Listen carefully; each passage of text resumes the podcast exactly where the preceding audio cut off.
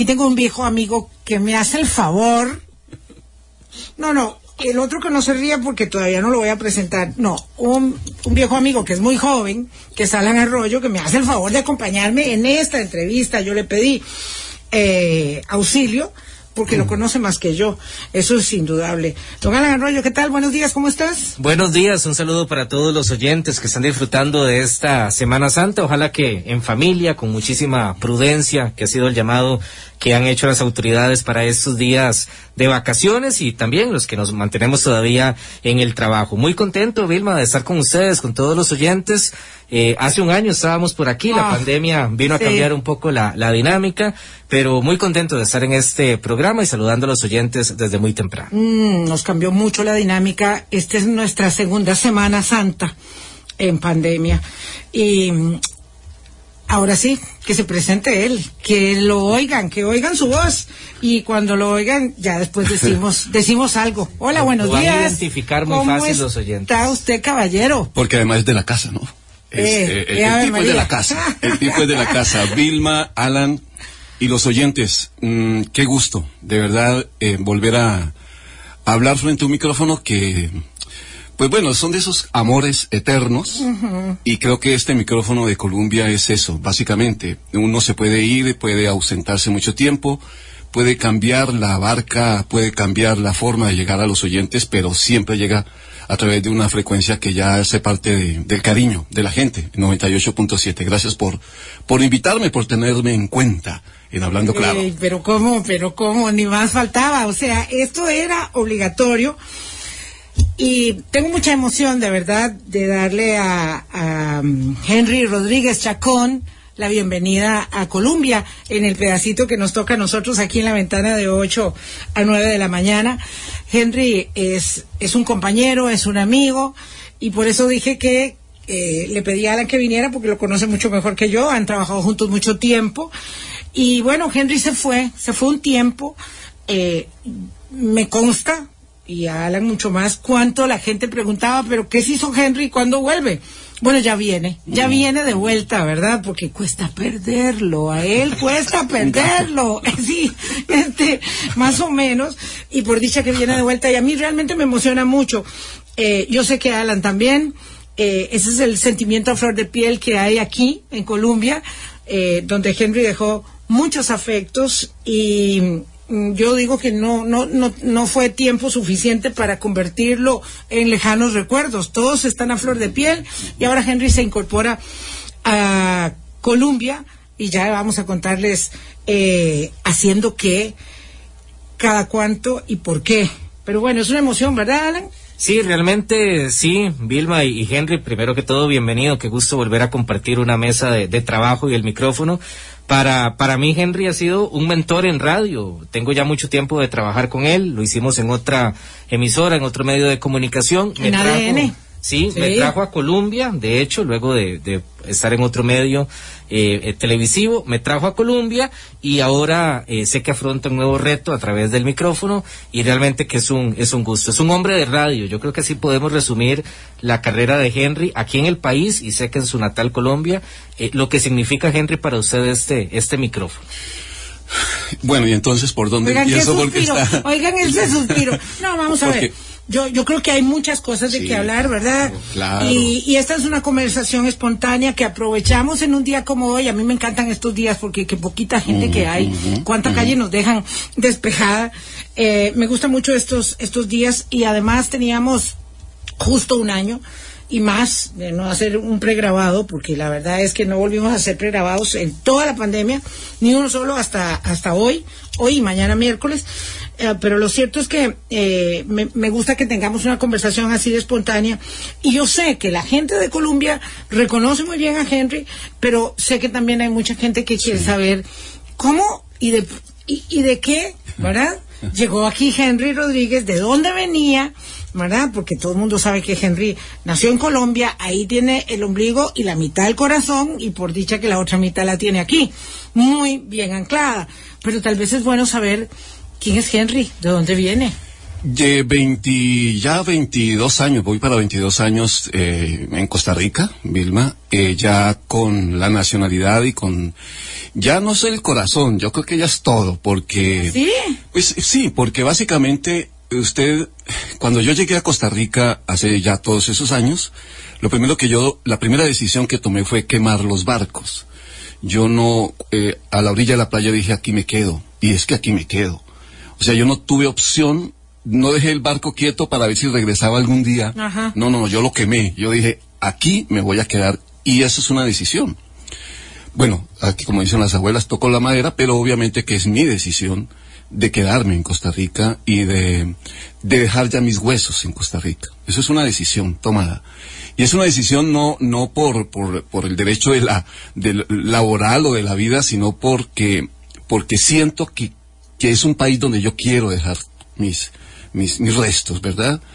Por, hay mil razones. Una, es un país donde aprendí a querer y a amar la tranquilidad, la paz, a valorar, eh, a mirarme mucho hacia adentro. Le voy, eh, a los oyentes que quizás no sepan, yo vengo de Colombia, donde cubrí principalmente el conflicto, la guerra, el narcotráfico, la guerrilla, etcétera. Entonces yo ve, venía con la cabeza y el alma llena de, de conflicto, de, de, de, las masacres, eh, una situación muy difícil, la que el, el, mundo sabe de lo que ha vivido Colombia en tanto tiempo. Eso, eso marca, Vilma, Alan, eso marca la vida. Llego a un país donde, para empezar, no hay ejército, ¿verdad? Para empezar. Y segundo, donde no existe un conflicto bélico, donde incluso no me van a matar porque opino distinto. Eso ya es una bendición. El hecho de que yo sepa que si opino distinto a Alan o a un personaje eh, oscuro en algún lugar, no me van a meter un tiro mañana, eh, un, un, balazo. Eso, eso, Vilma, es posible que suene descarado, pero es verdad. Y eso vale oro. Eso vale oro que yo puedo opinar, que sienta, y lo que la gente valora, además del hecho de que no exista el ejército, el hecho de la institucionalidad que tiene Costa Rica, de una democracia tan fortalecida, etcétera, etcétera. Y terminé no solo enamorado de esa, que es estructural, sino también del fondo. Porque comencé a, a querer gente que sin más me abrió sus puertas, me hospedó, me dio cariño, me dio amor a borbotones, me inundó la vida de, mucho amor y yo dije, a ver, esto es una bendición. Entonces es una decisión también. Me voy a quedar. Y eh, esa, esas ganas de, de, cubrir conflictos, esa forma de ser, porque además yo fui muy, ¿cómo se dirá? Muy en costarricense, muy agresivo como jefe, como era el nivel de vida de, de estrés altísimo, eh, muy eh, grosero en el trato con los, con los empleados, con, con los periodistas. Yo era un sí, jefe. yo me lo imagino ese jefe. E ese, ese Henry no lo conocí. Exactamente. Henry no lo conocí. Sí, porque si no me hubiera dicho, no, gracias por la invitación, Vilma.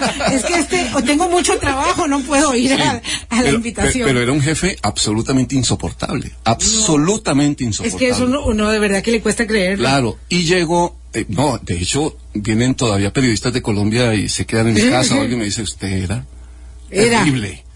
Claro, yo ya soy otra persona. Yo no creo que un periodista en Costa Rica haya sido jefe de varias redacciones diga que yo lo he regañado o digo, lo he regañado. Maltratado. O maltratado. Maltratado. No puede decirlo. Ningún periodista en Costa Rica o ninguna persona en general puede decir que se me ha salido una mala palabra contra él. Yo cambié, Vilma. Costa Rica me cambió radicalmente. ¿Usted tenía corazón dañado? No, no. Estaba pero, contagiado. Pero tenía dolor. Estaba, no. Ajá no dolor, estaba contagiado de un ritmo, porque mi jefe era así, el jefe del jefe era así, etcétera. Hay una cadena en la que usted a un periodista no le puede decir, eh, como yo fácilmente le puedo decir, Alan, Alan, esto está mal escrito aquí, cambie esta palabra por esta que va a sonar un poquito mejor. No, yo llamo a Alan y grito, Alan, ¿verdad? Ya de una vez eso ya, uh -huh. a mi oficina. cambia esta palabra. Es por el, el, ritmo de vida en Colombia, por las noticias también que cubría en ese momento un conflicto, como usted bien lo decía. Había mucha presión en los medios de comunicación. Exactamente, ese es el nivel de vida. atrás, oigan, ¿verdad? Ese es el ritmo, sí, además, ese es el ritmo de vida, Alan. Ese es el ritmo de vida, ni más. Y usted hace parte de él sin darse cuenta que está cometiendo un error. Porque yo lo que le dije a ese periodista a gritos, yo se lo digo a Alan en Costa Rica, y Alan se va, o, yo le digo, Alan, venga, venga a mi oficina y, corrijamos esto porque está sonando mal, ¿verdad? Alan se va y lo corrige. ¿Hubo necesidad del grito? No. Otra cosa es, obviamente, cuando ya el estrés, que llegó la redacción, que llegó el momento del noticiero, Alan, corra, ¿verdad? Sí, no, esa adrenalina infaltable, sí, una y hermosa. Que, mire, que faltan 30 segundos y me hace el favor, se levanta y va. ¡No! ¿Soque? ¿Verdad? Es, esa es otra cosa.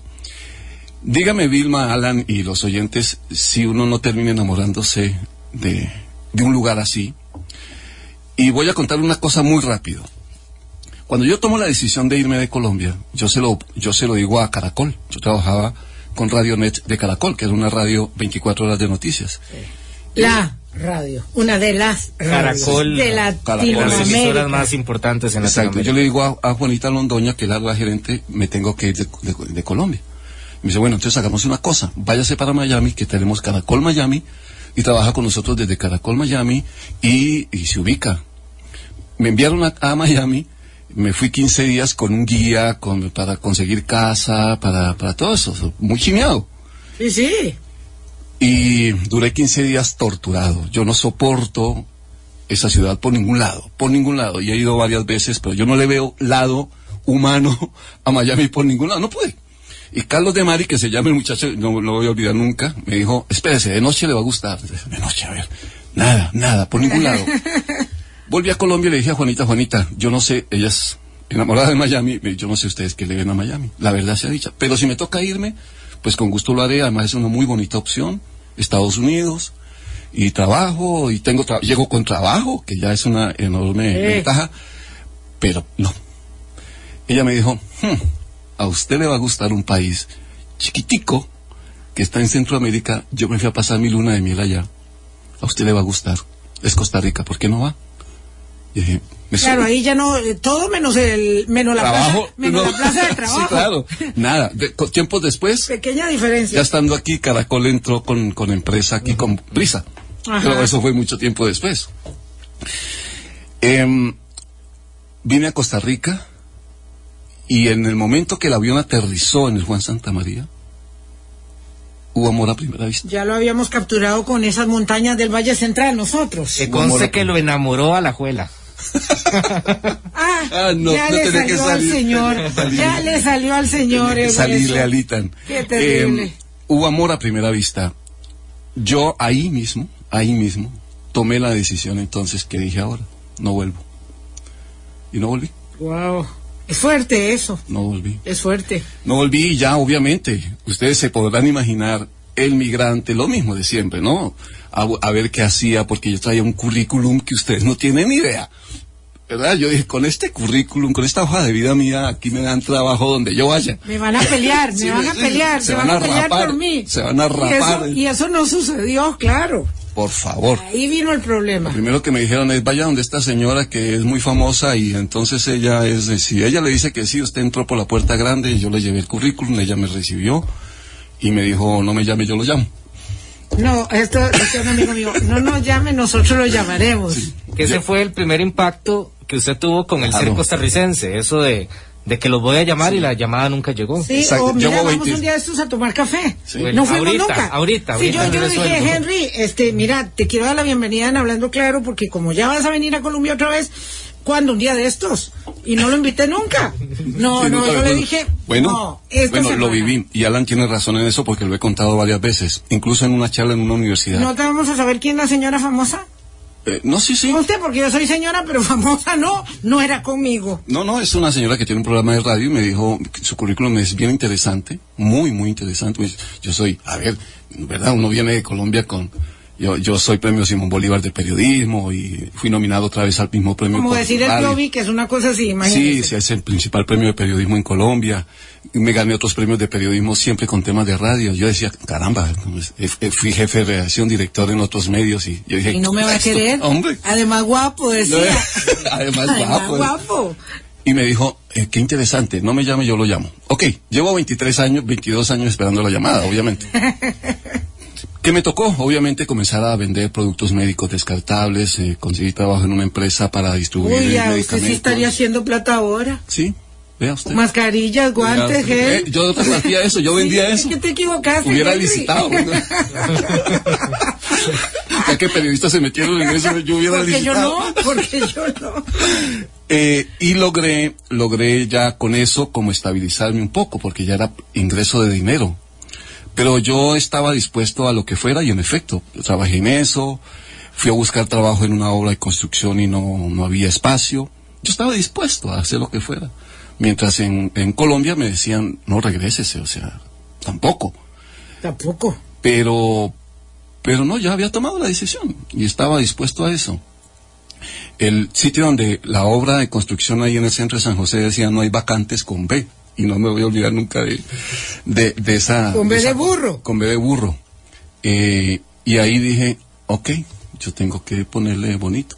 Ya con el tiempo después hice una revista para la colonia colombiana y un programa de radio para la colonia Ya, colombiana. yo me acuerdo de eso. Claro, luego alguien me escuchó un programa que hacíamos que llamaba Vida FM, donde hacíamos entrevistas bien raras y alguien le dijo a Gretel Alfaro, mira, hay un señor que hace un programa así, asá, ¿por qué no lo pone en, en ADN? Ella me llama y bueno, y ahí comenzó todo.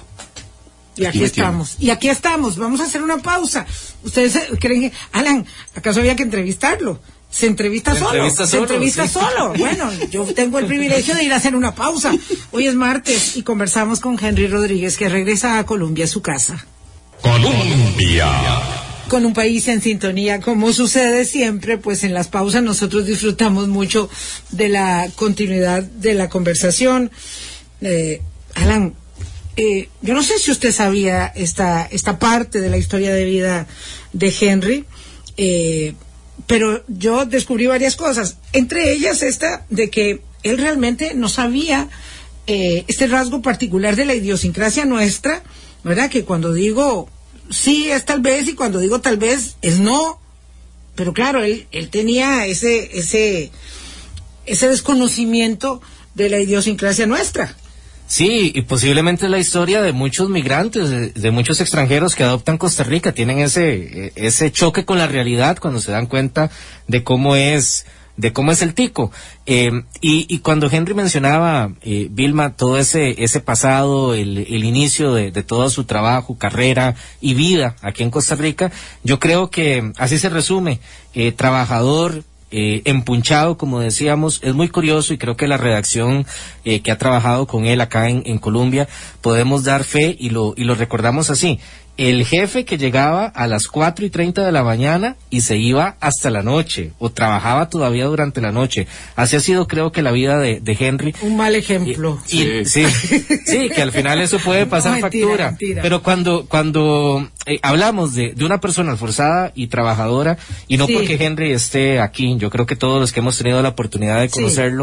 Eh, en el ámbito periodístico lo, lo pueden resumir de esa forma. Y creo que su experiencia de vida es un muy buen reflejo también de su trabajo periodístico y de la calidad periodística y humana también que le imprime a, a ese trabajo. Ojo que no hemos llegado todavía a lo que viene a hacer a, Col- a Colombia, ¿verdad? Pero, pero yo no quiero soslayar un hecho. Hace un año, poquito menos, vino el golpe de la pandemia.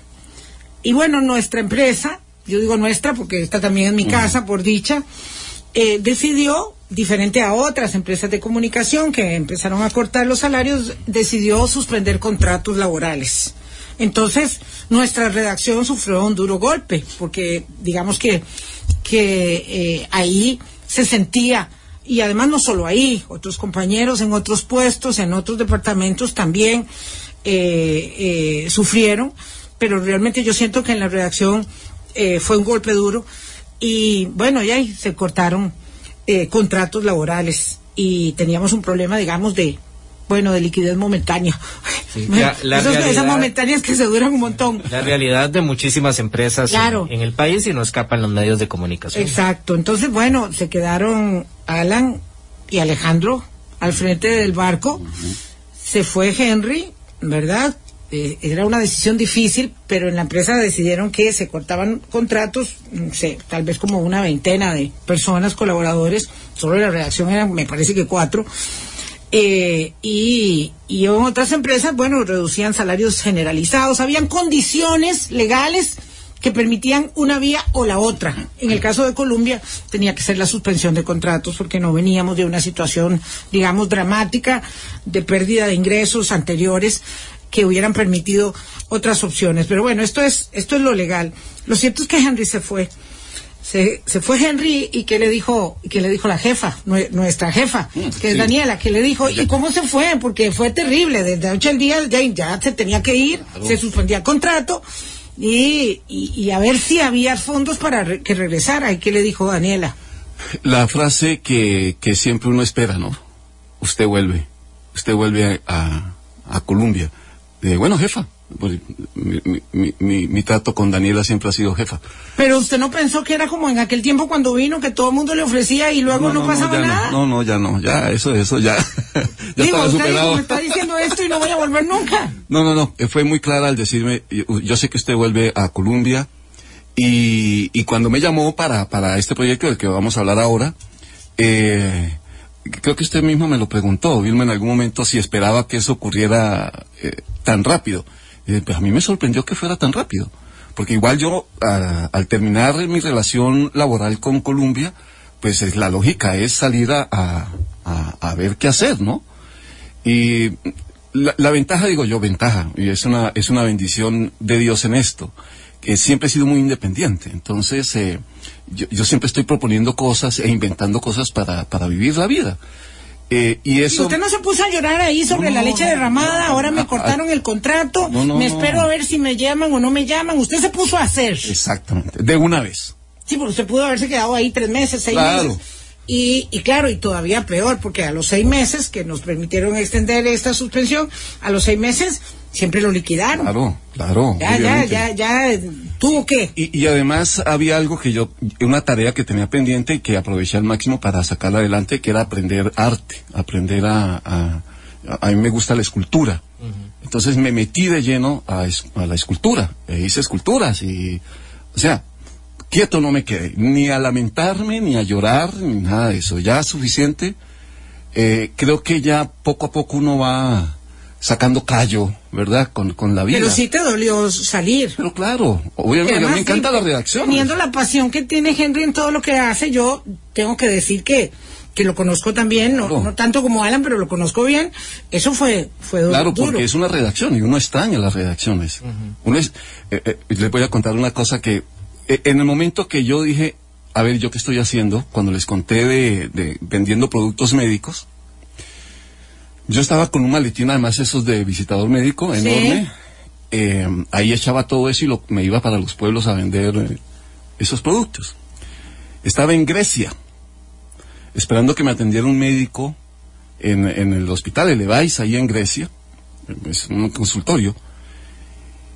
Eh, madrugué, lo que usted no tiene idea, para llegar a Grecia, porque me- el- ese médico me dijo, lo espero mañana, A las siete. Aquí madrugado. Y allá le llego madrugado. Entonces ¿Y en llegué bus? mad- y en bus. Y en bus, obviamente, sin nada de carro. Me senté, puse el maletín enorme a mi lado, pusieron la televisión, como en toda sala de De espera. Espera, sí. las Torres Gemelas. Uf, 2001. 11 de septiembre del 2001. Casi me muero de la angustia porque comencé a imaginarme qué estaba pasando en la redacción donde había estado hacía poquito tiempo. Y yo mandando a la gente, y llámeme a tal, y salgamos al aire, ¿verdad? Ese, esa adrenalina de la Y usted como un Ahí- espectador nada más. Ahí yo senté diciendo, Dios mío, ¿yo qué estoy haciendo? Agarré mi maletín y me vine para San José y le renuncié a, Al de los implementos médicos. sí, Andrés Clark se llama, que quiero muchísimo, nombre de limón.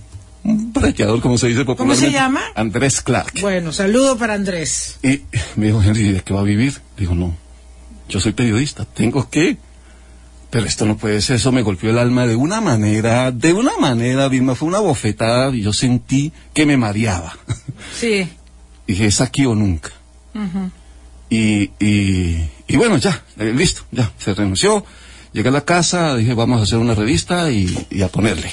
Y, y ya, encontré después un señor que vendía carros y le dije, ¿usted por qué no se anuncia en mi revista? Y yo publico una foto suya de sus carros todos los meses en la parte de atrás, pero deme un carro. Y de- me da un carrito, me da un pichirilo, claro.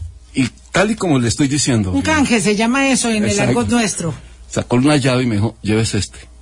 Así. Yo le dije, ¿usted me está hablando en serio? Me me dijo, ¿luego usted no me está hablando en serio? Le digo, no, yo sí le estoy hablando en serio, yo, yo también. Y salí con carro. Sí, y así, y, así poquito que- a poco. Y ya, allá en adelante, ya con carros, era visitar clientes, llevar la revista, llevarla a imprimir, eh, eh, bonito. He- Henry y Vilma, esa experiencia hace 20 años. Este año cumplimos los 20 años de, del atentado a las torres. Ya todo lo que cambió y toda el agua que tuvo que pasar debajo del puente Claro, claro. en 20 años. Claro, pero uno aprende, eh, al final, co- como dicen cuando se viaja a, a las grandes ciudades, no viaje como turista, viaje como si viviera ahí, pase la noche, eh, eh, ¿verdad? Coma en los en las plazas de mercado, eh, ¿verdad? No no vaya a, la Empire State, a, a la avenida aquí, a la Quinta Avenida, no, no, métase donde debe ser, vaya a lugares donde regularmente el turista no va. Y yo creo que al llegar a Costa Rica, yo sí no tenía en la cabeza que yo era un turista. No, yo tenía que ser parte del paisaje. Supongo que tampoco tenía en la cabeza que podía recorrer el país de cabo a rabo en unas cuantas horas, porque viene de un país enorme. Este, y claro, este señor es un perfecto HP. Dice, bueno, ¿qué le pasa a mí? Grosera. No, no, es que él es un verdadero HP. Y le gusta que se lo digan. Un grandísimo. qué grandísimo HP. Bueno, entonces apareció, ¿verdad? Porque él le gusta hacer este hiperpositivo sujeto que está ahora eh, haciendo de su empeño un proyecto del bicentenario, porque ahora lo encontró, lo encontró doña Daniela en curva, haciendo moto y recorriendo el país. ¿Y qué es eso de, Bueno. del HP y del proyecto del bicentenario, de las dos cosas? Para Sí, que no sí. crean que lo estoy insultando, de verdad. Son dos cosas, pero son la misma. El, el, eh, un eterno HP es un podcast, es un podcast que quise crear eh, producto de, de una página web mía, de una emisora digital que he tenido siempre, que se llama Vida FM. Y quise hacer un podcast en el que transmitiera solo información positiva del país y entrevistar gente, eh, eh, bueno, hay miles de ejemplos, pero, pero a ver, hay gente que está clasificando a las Olimpiadas Especiales, bueno, ellos quiénes son. Y siempre transmitir eso en una hora, transmitir solo noticias positivas del país. La enorme bendición que encontré fue que encontré patrocinios para el podcast, entonces eso, eso pues facilita mucho el trabajo. Pero, pero, Claro, porque le permite trabajar y al mismo tiempo comer. Es que ese es el tema, que a uno le gusta mucho el trabajo, Los pero están comer. asegurados, están Claro. asegurados. Y además trabajo en mi casa y grabo en mi casa y ahí están todos los equipos, entonces no hay ningún problema. Pero, simultáneamente, desde el año pasado venía con la idea de hacer un recorrido por todo el país en motocicleta. Hace unos cinco años yo hice este recorrido en carro, en un vehículo por todo el país, hicimos cinco mil kilómetros, mm, buscando exactamente lo mismo. Solo noticias buenas y entrevistas positivas y todo aquello. Personajes de los pueblos. Exactamente, y, y cosas para mostrar. Y el año pasado quise hacerlo, eh, pero bueno, lo de la pandemia se complicó y al final se aplazó la idea. Este año dijimos, ok, hagámoslo este año aprovechando el bicentenario. Y entonces eh, le dije a una empresa que quería hacer esa, ese, desarrollar ese proyecto y de una vez eh, me respaldaron. De una vez y dije, caramba, este proyecto tiene muy buen, muy buen ángel. Y eh, otra empresa se sumó y etcétera. La idea es, a ver, es muy básica y es exactamente lo mismo. Es hacer el recorrido otra vez, pero en motocicleta. Y lo llamamos Costa Rica Bicentenaria 200 motivos para amarla. Ese es el nombre completo. Co- Costa Rica Bicentenaria 200 motivos para amarla.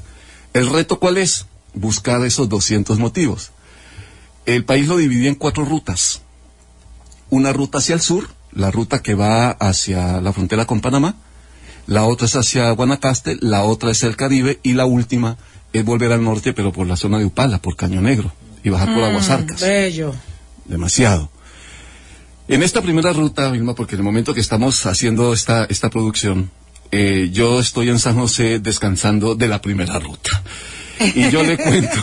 Claro, yo lo llamé y me dice, sí, estoy descansando. Bueno, véngase. Eh, es una ruta que hicimos 850 kilómetros y nos fuimos por eh, Cerro La Muerte, bueno, Los Santos, el Cerro La Muerte, Pérez Celedón, entramos a Rivas, luego buscamos Buenos Aires, luego subimos a Holán, luego buscamos otra vez Buenos Aires, lógicamente, y nos metimos a San Vito. ¿Todo esto en plural?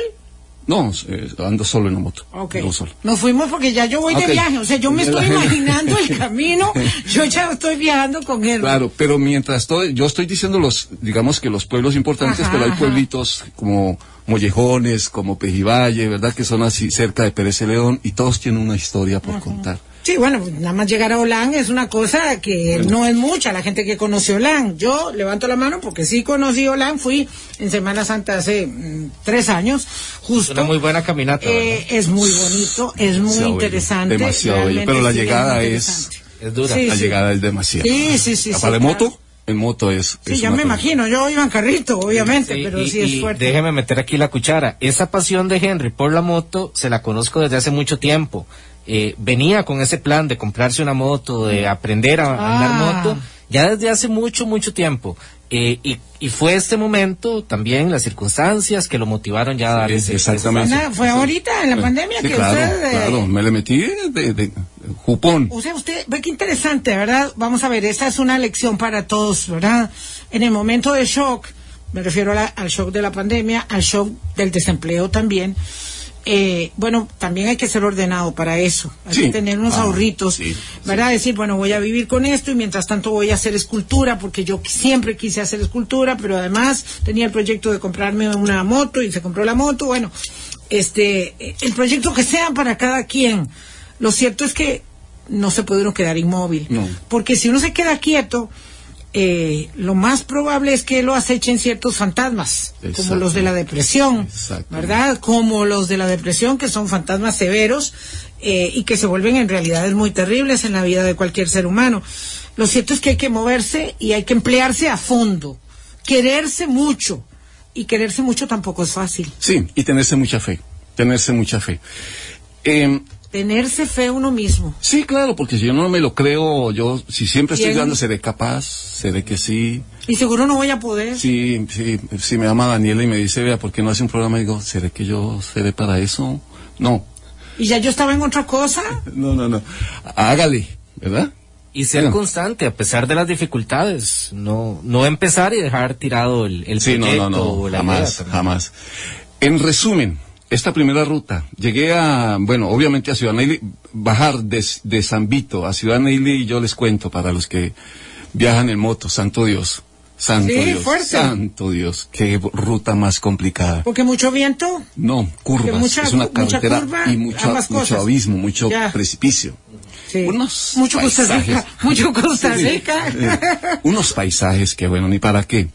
El hecho es que llego ya a la frontera con Panamá y me subo por la costanera, pero entré a Osa, entré a Puerto Jiménez y, y bueno, eh, la zona de Sierpe y, y todas esas cosas. uno no se va por ahí apurado. No, no, No, no, no. 850 kilómetros. Sí.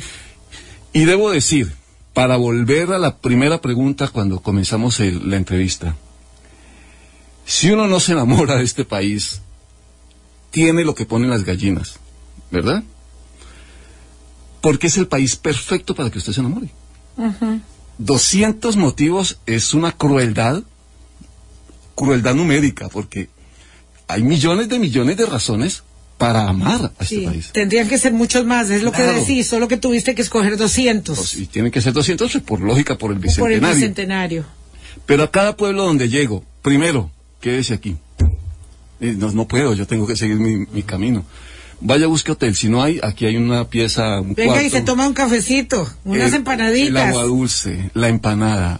Yo, qué gente más bella la que se encuentra en provincia. Claro, como somos una sociedad y un país Pequeñito. muy vallecentrista, no, muy, muy Sí, lo que sí, dicen los sí, medios sí, es lo que está en el centro. Sí, sí, sí, sí. Hay una provincia que está respirando fuerte, pero además me encantó que yo se lo decía en algún momento, Vilma, y se lo he dicho a muchos de mis amigos. Hay un país allá afuera que no pone la mano, porque sabe que esa ayuda es posible que pasen años y no llegue. ¿Qué hacen ellos? Hacen, Hacen. hacen. Pero además hacen algo mejor todavía. ¿Usted qué tiene?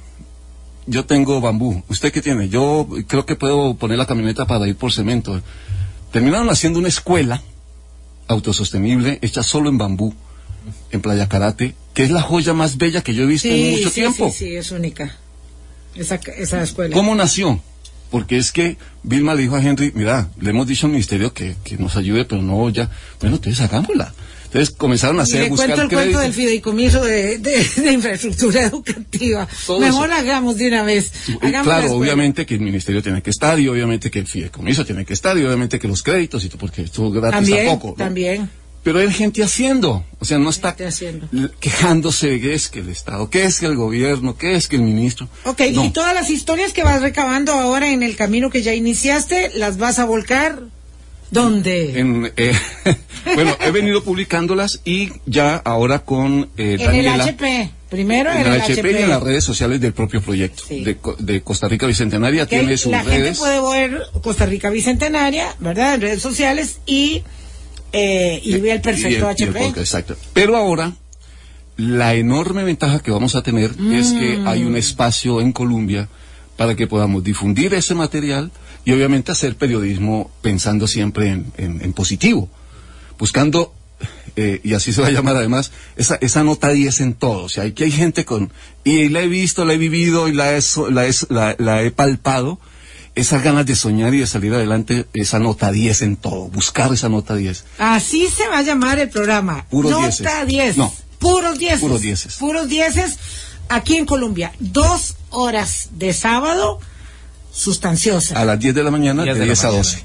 Todos los De 10 sábados. a 12. Y comenzamos el 10 de abril. Oiga, usted primero a la feria. Porque uno, no sé cuánta gente va a la feria. Eso, es- aquí Yo. en Costa Rica hay mucha Muchos, gente que va a la claro, feria. claro. Primero se va a la feria. Viene y se hace un buen desayuno. A las 10 está escuchando. Y a las 12, bueno, va a ser un disfrute. Tengo que ir a una pausa. Vamos a ver cómo vamos a disfrutar eh, qué está pensando Henry para ponerle el sabor a ese programa con su voz inconfundible, con su tono, con su determinación, con su pasión, con su empeño, con su amor por la radio. Ya venimos. Colombia. Con un país en sintonía este martes santo, hablando de proyectos que se vienen en Colombia y con una voz que yo sé que los oyentes de Colombia extrañaban.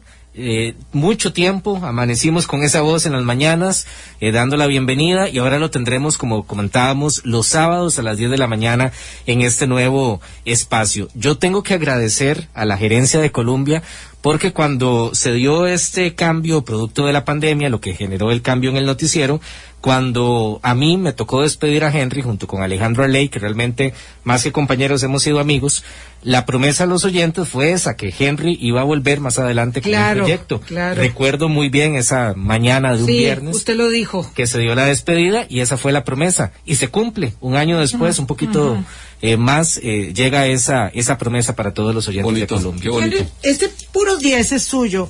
Esta, estos 200 motivos para amar a Costa Rica en el proyecto de Bicentenario, esto todo me, me, me refiero a- al inicio del programa cuando hablaste de que encontraste un país con tranquilidad, con paz, que venías de la guerra, de la guerrilla. Esto todo indica que que esa es su nota. Usted está casado con las noticias positivas, disfruta eso. Yo, yo, yo no digo que no disfrutar el noticiero, pero bueno, el noticiero está teñido como la realidad misma de muchas eh, eh, de muchos hechos noticiosos, no siempre HP, no siempre hiperpositivos, no, por el contrario. Entonces, esta es realmente su nota, es lo que te gusta hacer, es lo que te mueve a hacer, es inyectarle a la gente eh, valor, positivismo, espíritu combativo en, en, en una buena disposición de ánimo, ¿eso es lo tuyo? Sí, comulgo con eso. Eh, creo en eso. trato de, en los medios donde esté, así tenga una realidad de frente, de- porque corrupción hay, ladrones hay, sicarios hay, narcotráfico hay, pero hay también 50 medios de comunicación para que lo digan. Pero hay otro país, que era el que decía ahora, que respira distinto, que trabaja todos los días, tienen una fábrica de chonetes en allá en el rincón de un pueblito. Digo, eh, esta gente anónima hace país. Es un tejido de pequeños esfuerzos y construyen país a, a su propio estilo. Ese otro país es el que me interesa a mí. Yo, si yo tengo que informar que hubo unos muertos en Limón, pues eh, yo tengo que informarlo. Para eso soy periodista si estoy en el medio de comunicación Claro, para claro, eso. claro. O sea, tampoco. Pero si yo puedo abrirle en ese medio de comunicación más espacio a las buenas noticias, lo voy a hacer siempre. Siempre. Yo comulgo con eso desde que estábamos en ADN. Era una pelea permanente. Digo pelea en el sentido bonito de la Rico, palabra. rico, sí. Para que hubiera cada vez más espacio para las noticias Bueno, positivas. Todos saben que nuestro énfasis en noticias no son los sucesos. Lo triste es. No son. Y, y, y como periodista lo digo también, eso de buscar la nota positiva, las historias que impactan, es muchas veces más difícil. El ejercicio periodístico de buscar esas noticias es mucho más difícil, requiere esfuerzo, requiere recorrer todo el país. No nos llegan por medio de un correo electrónico, no por está un comunicado. de hacerlo, No ¿verdad? está la cultura de hacerlo. Las noticias negativas o más difíciles o más Allá complicadas búsquelas. nos llegan a veces muy, muy Claro, fácilmente. claro. Y, y los medios cometemos el error de que eh, vamos al limón cuando matan a alguien, ¿verdad? Pero no vamos al limón cuando alguna cosa se está desarrollando bonita que al país le pudiera interesar. Digamos, no existe esa cultura y punto, así es. Y la No- gente no los reclama. Mucho. Sí, En la, gente, la mucho. gente lo reclama. Mucho, mucho. Sí, porque además, esto, esto es muy particular, ¿verdad? Esta visión mm, metropolitana del país, ¿verdad? Es muy acentuada en los medios de comunicación. Nos ha costado mucho volver eh, a hacer del ejercicio periodístico un ejercicio de, digamos, más inclusivo, ¿verdad? Y, ello la gente lo, lo, lo reclama con sobrada razón y es parte, digamos, del- de la deuda que tenemos para la inclusividad de todos.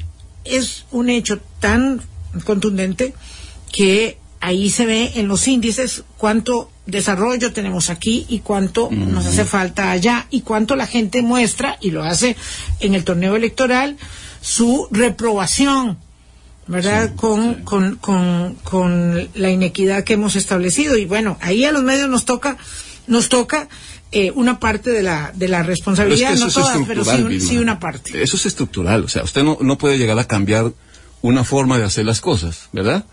Si no lo logra, por lo menos ponga su granito de arena. Mi granito de arena es este. Punto. No, no lo hago ni para tratar, ni primero, ni de hacer dinero, lo que hablamos ahora, ni ser famoso, ni luchar para tener un millón de seguidores en las redes. Eso, eso, eso llegará, seguramente. Pero yo no tengo por qué ni mostrarle el cuerpo a nadie, ni traer una foto de alguien para que lo muestre con tal de que suban mis seguidores, mis likes. Eso es una cosa enfermiza. Entonces uno abandona en lo que cree. Y yo creo firmemente en difundir buenas noticias porque eso también construye país. Porque si usted todos los días, creo que en, el noticiero lo dije alguna mañana en Colombia que, que yo mismo me regañé después. Dije, mire, si, si puede pasar hoy todo el día sin escuchar noticias, hágalo. Apague el radio, apague el televisor. No compre el periódico. Un día, de- regáleselo. Eh, porque estábamos precisos en el momento de las cifras. Al mediodía. Van 20 muertos, van 30 muertos. Y la gente estaba con una carga terrible. Nacional, claro, fuertísima. Y yo lo dije, yo, yo lo confieso, yo lo dije al aire. Hoy no escuche noticias. Yo me estoy clavando el puñal en esto. No lo escuche. Hoy regales el día, compártelo con sus hijos, llegue a la casa con sus abuelos, con su papá. No vean noticias a ver qué pasa. Mañana estamos otra vez en lo mismo. Acuñamos un, un término, ¿verdad?, en la pandemia, que es la infodemia. Yo creo que ya, ya, ya, ya se Mm. Sí. nos pasó Sí. eh, el momento ese, ¿verdad? Pero siempre tenemos que tener un ojo eh, y un oído alerta, sobre todo porque, bueno, porque, Pues porque seguimos, sí, porque, no, y seguimos viviendo en una época Claro. Eh, de pandemia. Ojalá fuera que estamos muy bien informados. El problema es que estamos mal informados reproduciendo todo lo que nos llega, ¿verdad? Como locos, este, me refiero a las redes sociales, a veces de manera muy, muy, muy nociva, muy tóxica, pero lo cierto es que eh, tener un espacio como el que ahora nos vamos a permitir tener aquí en Colombia de puros dieces, donde, de sí, las noticias mm, que no son muy buenas estarán en otras partes, Claro. pero no van a estar de 10 a 12 Exacto. los sábados en puros dieces porque el espacio que Henry diseña lo hace para nosotros como un eh, plato sabatino para disfrutar, eh, para recordarnos todo lo bueno que tenemos, de dónde venimos, quiénes somos, todo lo que hemos hecho. Yo siento, se lo digo honestamente, creo que hemos hecho un gran trabajo nacional en la pandemia.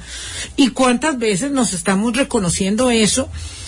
Eso no tiene color político, no tiene, eh, mm, digamos, ninguna énfasis más que el de un país que apostó durante décadas a un modelo de desarrollo, ese que Henry reconoció y dijo, wow, no tienen ejército, este es un buen lugar para vivir, que apostó a la salud, que apostó a la educación, que le falta mucho, claro, pero que tiene mucho. Mucho, demasiado.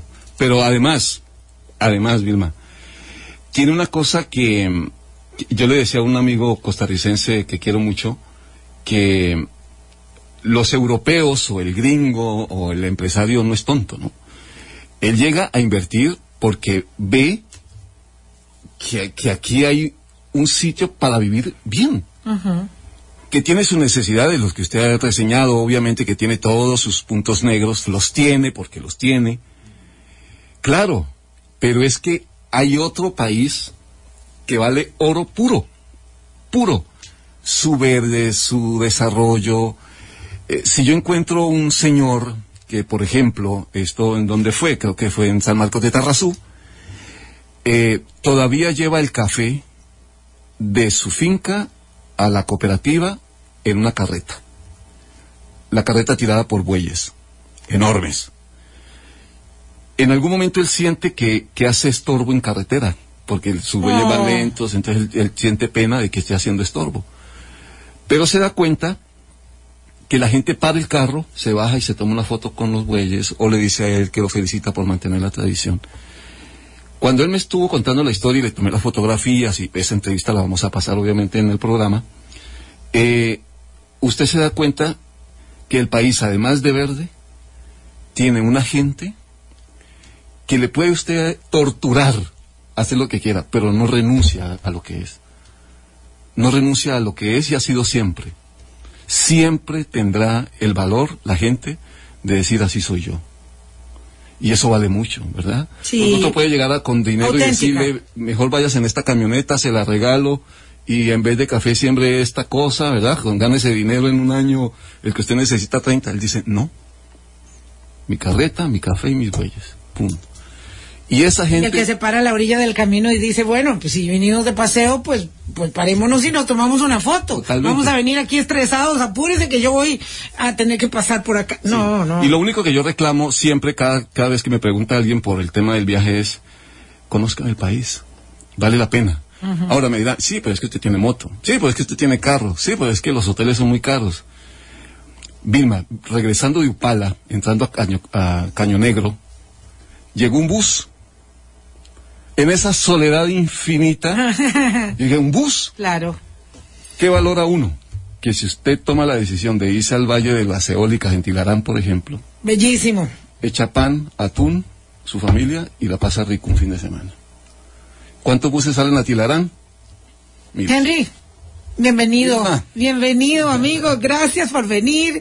Gracias por volver. Gracias a Colombia. Eh, Alan, qué suerte, qué suerte que se le hizo a usted eh, lo que le dijo a los oyentes, lo que les prometió que volvería. Bueno, a partir del sábado 17 de, de abril No, de 10. Diez. El 10, el 10 de abril. Ah, no, ¿cómo? Ya me Son iba a una semanita. Son puros puros dieces. dieces, el Hoy, 10 de hoy abril. estamos eh, 30, cerrando Exacto. marzo. Eh, de, este, de este sábado que viene en ocho días, Exactamente. vamos a tener el... a el las 10 de la mañana. Nos vamos. Gracias a todos, qué gusto. Ganan los oyentes de Colombia porque seguimos con noticias, seguimos con programas como Hablando Claro, con esos temas polémicos y tenemos otro espacio también para conocer esa otra realidad del país. Estamos muy felices, estamos muy felices en Colombia. Regresa Henry Rodríguez aquí, a la emisora que está en el corazón del pueblo. Hasta mañana.